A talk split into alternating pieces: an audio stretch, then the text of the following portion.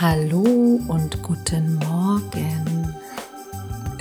Wenn du diesen Podcast hörst, wenn er erscheint, dann ist es jetzt Montagmorgen und hier ist der kontaktvoll Montagmorgen Quickie, mit dem ich dich heute ganz äh, sanft wecke und in die Woche schicken möchte. Und ich kann dir versprechen, es lohnt sich diese Woche besonders den Podcast zu hören. Vielleicht hast du die Folge vom letzten Donnerstag gehört, was tun, wenn mein Gegenüber schüchtern ist. Da haben wir Schüchternheit ja mal aus der anderen Perspektive betrachtet, nämlich was mache ich denn nicht, wenn ich selber schüchtern bin, sondern vielleicht kenne ich ja jemanden, den ich ganz süß finde und die oder der ist schüchtern wie kann ich die Person vielleicht ein bisschen aus der Reserve locken und ähm, wie kann ich es ihr oder ihm ein bisschen leichter machen. Und diese Woche am Donnerstag, da geht es habe ich eine, eine Gästin und da geht es um einen Selbstversuch. Die Verena Kahl hat nämlich ja sich selbst mal mit einer Freundin zusammen, die Psychologin ist, ja, durch verschiedene Ansätze gewagt für mehr Bewusstsein, mehr Achtsamkeit, mehr Lebensqualität im Alltag und ist da auch ab und zu mal an die Grenzen ihrer Komfortzone gestoßen. Und über dieses Wort wollte ich heute Morgen mal kurz mit dir sprechen. Komfortzone.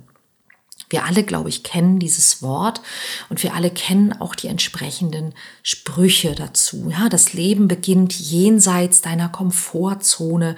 Du musst auch mal aus deiner Komfortzone rauskommen.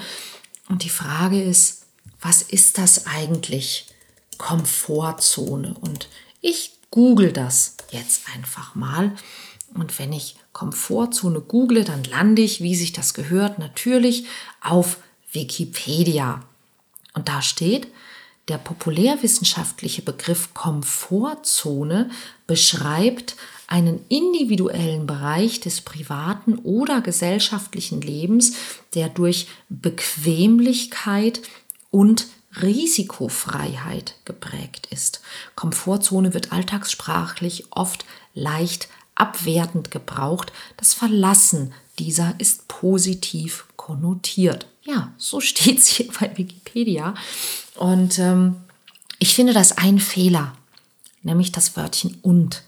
Ja, die Komfortzone beschreibt einen Bereich, der durch Bequemlichkeit und Risikofreiheit geprägt ist.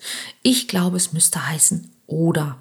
Denn manchmal ist die Komfortzone ja tatsächlich der Bereich, wo wir zu bequem sind ja, wo wir zu bequem sind, uns zu verändern, wo die, die Situation, in der wir sind, uns komfortabel genug erscheint, als dass wir hm, die Nichtveränderung, den Stillstand oder auch die, die wenigen, wenigen Abenteuer und die wenigen Chancen auf vielleicht andere, schönere Dinge in Kauf nehmen, weil das, was wir haben, ist eigentlich ja gar nicht so schlecht.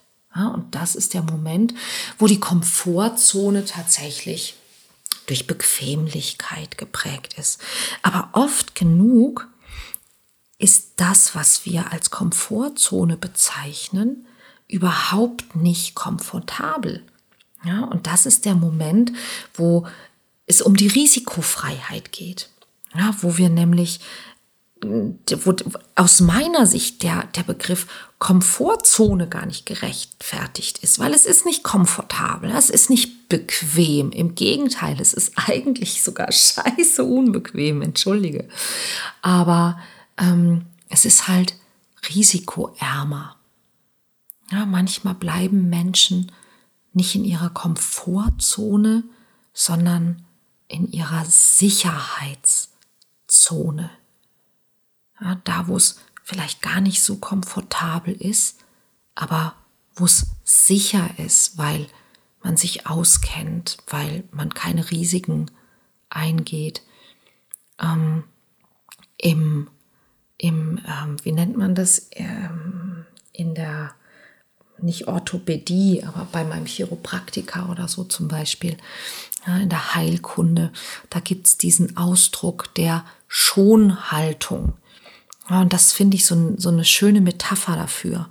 Ja, wenn du an einer bestimmten Stelle, ich hatte das mal, ich hatte, ähm, ich hatte Rückenschmerzen und ich ging zum Chiropraktiker oder zur Chiropraktikerin und die sagte dann zu mir, ja, ähm, haben Sie, hatten Sie mal was am Knie?